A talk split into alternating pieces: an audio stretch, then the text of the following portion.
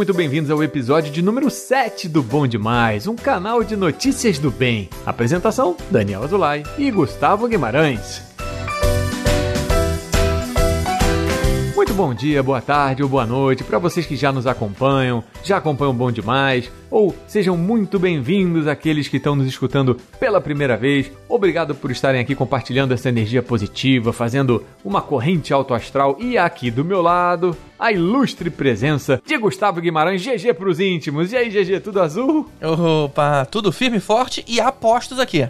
Que maravilha! Então, sem mais delongas, vamos levantar o astral e começar o nosso programa de hoje? Vamos lá. O que, que você trouxe pra gente? E como primeira notícia, olha só que legal isso daqui: telhados de cidades europeias estão ficando verdes. Ih, tá mofando? Não, é coisa boa. É bom demais. Isso aqui não é ruim demais. Pera lá, olha que legal. Uma grande quantidade de telhados nas grandes cidades europeias está ganhando um novo colorido verde, abrigando parques públicos, locais para artes, projetos de captação de água e fazendas solares, enfim. O pessoal está se organizando para usar melhor os seus telhados. E para conectar essas diversas organizações nas cidades da Europa, surgiu, eu nem sabia que existia isso, vamos ver se você conhecia, GG, a European Creative Rooftop Network, ECRN. Que específico. Muito específico, eu nem sabia que existia algo assim. E aqui trazendo alguns exemplos da matéria. Em Rotterdam, a cobertura de uma estação de trem histórica está sendo convertida em um parque público, muito parecido com o High Line, Sim, é, sim. Na cidade Nova York, de Nova né? York. Não sei se você conhece. Conheço. Muito legal. É lindo. Que era uma linha do trem abandonada, né? Exatamente. Era uma linha do trem abandonada e virou um passeio cheio de verde. Aí tem um, um, umas laterais de uns prédios no caminho com umas pinturas. É muito bacana, né? Ver que você consegue dar um, um olhar diferente para um espaço que tá abandonado, ou que está em desuso, que não tem utilidade é, nenhuma. Que era decadente, né? Exatamente. E não para por aí não. As outras cidades, tipo Amsterdã, Belfast, Antuérpia, Gotemburgo, todo mundo indo pro mesmo caminho. Em Barcelona tem um grupo que se chama Coincidências. E eles estão construindo nas cidades, nos telhados da cidade, espaços para exposições culturais, incluindo salas de concerto e local para performance. Olha, olha que máximo, cultura por toda parte, até no telhado da gente, cara. Poxa, muito bacana, cara, muito legal. É claro que imagino que isso aconteça em prédios públicos, né? Sim. Mas eu acho que mesmo em prédios particulares, poderia ter um incentivo, aí eu tô falando mais do nosso lado aqui, né? De criar um telhado verde mesmo, né? Com plantas e tal. Talvez você pague um pouquinho menos imposto, mas mantém a coisa, o visual bonito, mantém bem cuidado e tudo mais. Você contribui com o, o nível de oxigênio da cidade. Com o meio ambiente você deixa o visual mais bonito, né? A gente perde aquela cara de selva de pedra e o cara pode pagar menos imposto por conta disso, né? Imagina se a moda pega, cara. É muito legal isso, porque na verdade, assim, você sabe que os especialistas dizem que esse concreto, né? Porque se a gente olhar de cima os prédios todos de uma, de uma metrópole, é tudo concreto brabo. E isso cria o tal da fenômeno chamado ilhas de calor, é. que fica aquele bafo quente na cidade. Então, se a gente coloca telhados verdes, por exemplo, isso ajuda no, no, no edifício fica mais óbvio, né? Mais para cima, não tenha dúvida. A gente está falando de cidades europeias, então a gente associa imediatamente edifícios mais baixos também e normalmente com grandes telhados, né? Mas você pode usar em telhados pequenos. Pô, você pode fazer uma horta, você pode é, simplesmente embelezar, você pode fazer, como você falou, em, em, em edifícios públicos, um espaço para arte, para exposições, para performance, coisas que a gente não pensava e você cria um novo nicho, né, cara, de, de movimentação pela cidade. Não dá para fazer um, uma performance no edifício, no telhado do nosso prédio, a não ser que seja para os nossos vizinhos. Mas assim, botar energia solar, botar um telhado verde, fazer a cidade. Imagina o visual, imagina olhar de cima, assim, né?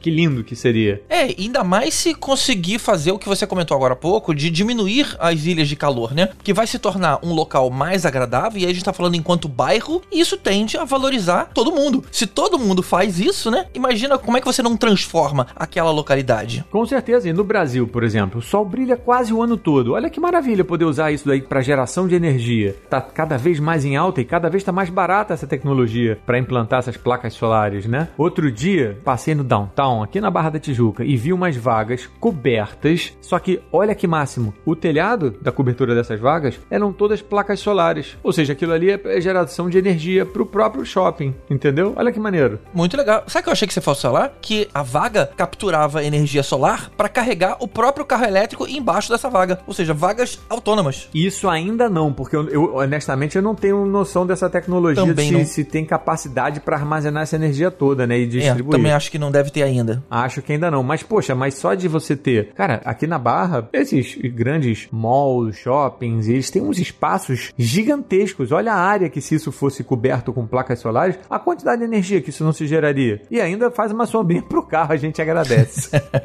É verdade. é isso, vamos torcer pra moda pegar. E você, GG? O que traz pra gente no dia de hoje? Então, Daniel, ouve só essa história. Uma senhorinha chamada Nora Shaw, que mora num asilo, em uma das visitas de rotina, a filha perguntou o que que ela ia querer de presente pro seu centésimo sexto aniversário que tava chegando. Nossa! A mãe dela ia fazer 106 anos. E aí, olha, a resposta dela parecia ser É. uma piada. Mas a filha, que tem 67 anos, percebeu que ela tava falando sério mesmo. E ela pediu Ah. um show de stripper, cara. Como assim? E ainda exigiu: eu quero um cara de olhos claros e sarado. que máximo! E pra surpresa da aniversariante e de todas as amigas ali do, do asilo, o presente realmente chegou. Mentira. No dia da festa, aparece um dançarino bonitão, só de avental, gravatinha borboleta e máscara de hospital, né, claro. E foi uma festa, cara, no, no asilo. Inclusive disseram que essa foi de longe a festa de aniversário mais animada que já aconteceu até hoje. Olha que divertido. Adorei essa vovó. Adorei essa vovó. E parece que o bonitão lá, que tem 32 anos de idade, ou seja, é bem novinho, Aham. em comparação, né? Ele distribuiu pra todo mundo cupcake, pão recheado. Foi realmente uma festa animada ali é, para todas elas. Pô, que máximo isso, que inusitado, que diferente e que exemplo que não existe idade pra você fazer uma picardia estudantil. É verdade, né? Porque foi tudo com, com respeito. Logicamente que a filha, né, perguntou pro asilo se podia. ah, claro. E, e, ou seja, a coisa funcionou só do lado da parte engraçada mesmo. E a notícia acabou viralizando. E aí, olha só, a aniversariante ainda ganhou mais de 200 cartões de parabéns de um monte de gente que ela nem conhecia. Que máximo, cara. E que máximo essa energia, essa vibração, essa cabeça jovem de, de provocar isso. E com certeza ter provocado um momento de muita alegria e descontração pro asilo. Ninguém passou mal, não, né?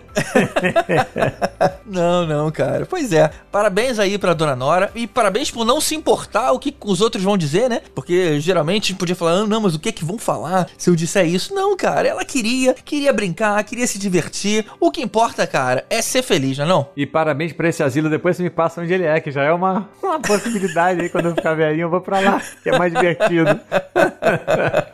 Agora o perigo é querer fazer isso todo mês, né? Aniversários do mês vai ser com os strippers. Não, não, não, porque aí tem que ter o SAMU de emergência ali do lado, que haja coração pra tanta coisa assim, né? Tá bom, já, já foi.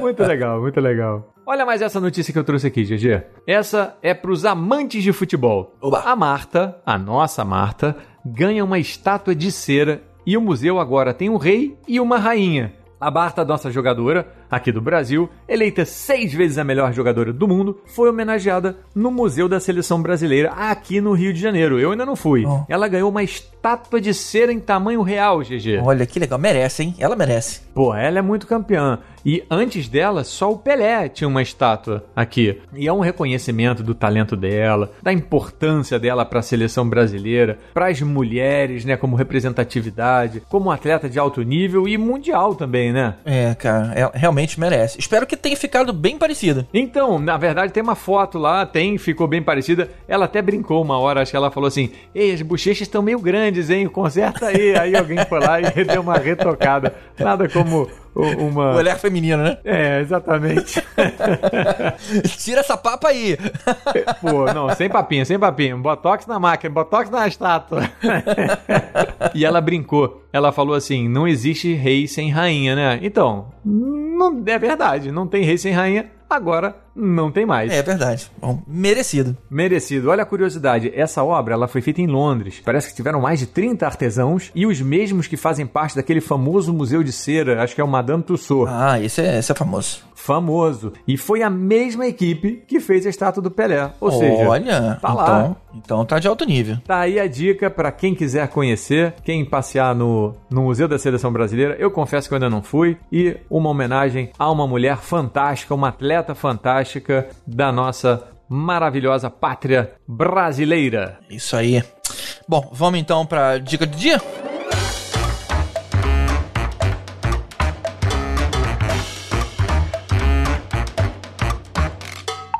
A dica do dia é aquele momento divertido onde eu e o GG a gente passa dicas, sugestões é, de séries, de comidas, de livros, de qualquer coisa que vem na nossa cabeça. Para essa semana, eu trouxe aqui uma dica diferente, gastronômica, GG. Opa, essa é das boas. Essa é das boas, gente. Olha só, eu descobri, eu não sei quem conhece, não sei se você já ouviu falar, GG, numa frutinha chamada amarena. A Marina, eu conheço, mas não necessariamente provei. A amarena é como se fosse uma cerejinha preta, azeda. E eu conheci, na verdade, provando um sorvete de amarena numa viagem. E aí tinha muito uma calda e a cerejinha. Eu achei aquilo fantástico. Aí, voltando aqui um dia no Brasil, eu vi que estava vendendo numa sorveteria conhecida, bastante boa aqui do Rio de Janeiro também, sorvete de amarena. Eu falei, nossa, sorvete de amarena, vou lá provar para ver se era aquilo. E não foi aquilo tudo. Ou seja, tava um pouquinho enganation. Sabe aquele sorvete de creme que tem duas frutinhas perdidas assim Sei, de amarena? sei bem como é que é. Aí eu falei, pô, fiquei com água na boca. Aí, andando no supermercado, eu descobri um potinho de amarena em calda. E aí comprei e é fantástico. E é um up pra quem gosta de tomar sorvete. Porque, na verdade, você vai transformar o seu sorvete de creme, por exemplo, num sorvete de amarena. Basta você comprar esse potinho. A marca dele é Fabri, F-A-B-B-R-I. Vende no Mercado Livre, vende na internet, é fácil de achar. Eu já vi, é já pra- vi vendendo. Já viu? Já vi vendendo. Ele é um potinho lindo, ele é um potinho branquinho, desenhado com umas coisas azuis. Parece um potinho de coisas gregas. É. É, é, e e, e para quem gosta de coisinha azeda, tá? Deixa eu já avisar, porque não pensa que é uma coisa doce, não é um, não é um doce em calda. Mas o doce do sorvete, ele meio que combina, né? Super arrebenta. E aí, na verdade, assim, a minha namorada gosta mais da caldinha e eu gosto da frutinha, que a frutinha é bem azeda, né, cara? Então, assim, eu gosto de botar frutinha e caldinha. Ela gosta de menos frutinha e mais caldinha. Então, tem pra todos os gostos. Mas fica a dica, se você quer dar um up naquele sorvete de creme, aí compra um bom sorvete de creme, né? Um, um sorvete que não seja só gordura pura e compra esse potinho de amarena da Fabre e depois vocês me contam o que vocês acharam desse sorvete. Você transformou num sorvete de amarena. E é um up pra qualquer sorvete que você queira botar, na verdade. Você vai botar em sorvete de, de morango, sorvete de. do que você quiser. Confiram que vale a pena pra quem é amante do azedinho, que nem eu. Hum, já fiquei até com água na boca. fiquei curioso, fiquei curioso. Depois você me conta o que, que você achou. E você, GG, o que, que você vai trazer pra gente hoje? Por acaso é alguma dica gastronômica também? Ah, Não, não é, não. Ah, Então, eu vim trazer uma coisa pra assistir, né? Pra variar. ah beleza. Minha listinha tá crescendo. Ou seja, você consome a minha dica enquanto consome a sua dica. Pode ser. Olha lá, tá vendo? Que delícia. Ao mesmo tempo, né? O cara vê alguma coisa tomando um sorvetinho. Boa. Minha sugestão é um filme antigo, mas é um daqueles filmes que a gente pode rever quantas vezes for e é tão bom, cara, faz tão bem a alma. E eu tô falando do filme Peixe Grande e suas histórias maravilhosas que tá na Netflix. Ah, Já me viu, lembra cara? dele. Não, eu, então, eu não tô associando agora. Eu- O nome não me é estranho, não. Eu vou te falar que é uma das histórias mais belas que eu já vi no cinema. E ela fala de superação, fala de amizade, fala de família. Mas Deixa eu, deixa eu explicar mais ou menos do que que é. Ela é sobre o Edward, que é um senhorzinho que já tá lá no fim da vida e que ele era adorado por absolutamente todo mundo. Sabe aquele sujeito que gosta de contar história? Só que aquelas histórias meio, sabe, deliciosamente exageradas. É. E ele sempre jurando que era verdade. E todo mundo gostava de ouvir as histórias dele, ouvir os exageros. Só que o filho dele, o Will, era o único que ficava incomodado com essas, entre aspas, mentiras, né? Que o pai contou a vida inteira. Ele fica com vergonha alheia. E aí todo mundo se divertindo e ele meio lá incomodado com a maneira como ele contava e tudo mais. Aham. Ele ficava envergonhado com isso. Só que acontece, quando o pai tá quase morrendo, e aí o filho já adulto, né? O filho volta pra casa pra se despedir e resolve passear pela cidade. E aí ele vai vendo e reconhecendo muitas coisas que ele ouviu nas histórias. Olha. Tipo assim, o pai, sei lá, dizia que era amigo de um gigante na floresta que fez isso e aquilo. Aí um dia ele caminhando, ele encontra um cara de dois metros e, sei lá, meio, sabe? Tipo, pô, não é um gigante que nem a cabeça dele de criança montou. Mas era. Mas, pô, é um cara verdadeiramente comprido, sabe? E aí, Olha. sabe como as coisas vão começando a fazer sentido? E, cara, olha, no fim das contas, o que é real e o que não é, não faz diferença. Você tem que ver o filme pra entender. É lindo demais. Repete o nome História de Peixe Grande? Peixe Grande e suas histórias maravilhosas. Ah lá, histórias de pescador, que no fundo são É, verdadeiras. ele brinca um pouco com isso, né? O título brinca um pouco com isso, né? Que legal, tá anotado. É um filme de 2003 que sobrevive como se tivesse sido feito ontem. E é do Tim Burton, por incrível que pareça. Olha. Um cara que geralmente tem um olhar mais sombrio, mais mais, sinistro. é, mais louco. Nossa, não. Ele provou que ele sabe fazer todo tipo de, de história. Quem não viu vai me agradecer pela indicação. E quem já viu vai querer ver de novo. Porque esse é aquele tipo de filme. Sabe aquele Milagre na Rua 34 que a gente vê todo ano no final do ano? É, esse é o filme que você pode ver todo final do ano. Todo em Natal você assiste o filme de novo, que é uma delícia. Tá bom, pulou à frente aqui de umas séries que você tinha colocado nos últimos episódios e eu vou vê-lo no final de semana. Depois Olha, eu vou fazer uma- um questionário pra você, pra saber se você tá vendo tudo que eu tô indicando, hein? É, pô, mas tô, calma lá, porque é muita coisa. Não, não, eu, eu reconheço que série precisa de um pouquinho mais de tempo, mas esse é filme, cara. Duas horas já matou. Programa do final de semana já temos Peixe Grande e suas histórias fantásticas. Maravilhosas. Muito legal, muito legal. Então é isso, né? Então é isso. Chegamos ao final do programa de hoje. Hoje foi mais rapidinho. A gente espera que todo mundo tenha gostado, né, GG? Que a gente tenha conseguido fazer o dia, a tarde, a noite de cada um ficar ainda melhor. Não se esqueçam de conferir as matérias na íntegra, acessando o link de cada uma delas lá no post. Temos um episódio novo toda semana, né, GG? É isso aí, semanalmente. E você pode ir lá no nosso Instagram, no arroba canal Bom Demais, justamente pra ficar atualizado aí com esses lançamentos. É isso aí, não percam. Não se esqueçam de mandar pra gente comentários, sugestões. Se você tem uma boa notícia que aconteceu aí na sua cidade, aí no seu bairro, aí no seu planeta, manda pra gente que a gente faz questão de ler aqui pra todo mundo, né não, Gigi? É isso aí, é isso aí. Uma boa semana pra todo mundo. Beijo grande, até o próximo episódio. Valeu, Até Gigi. a próxima.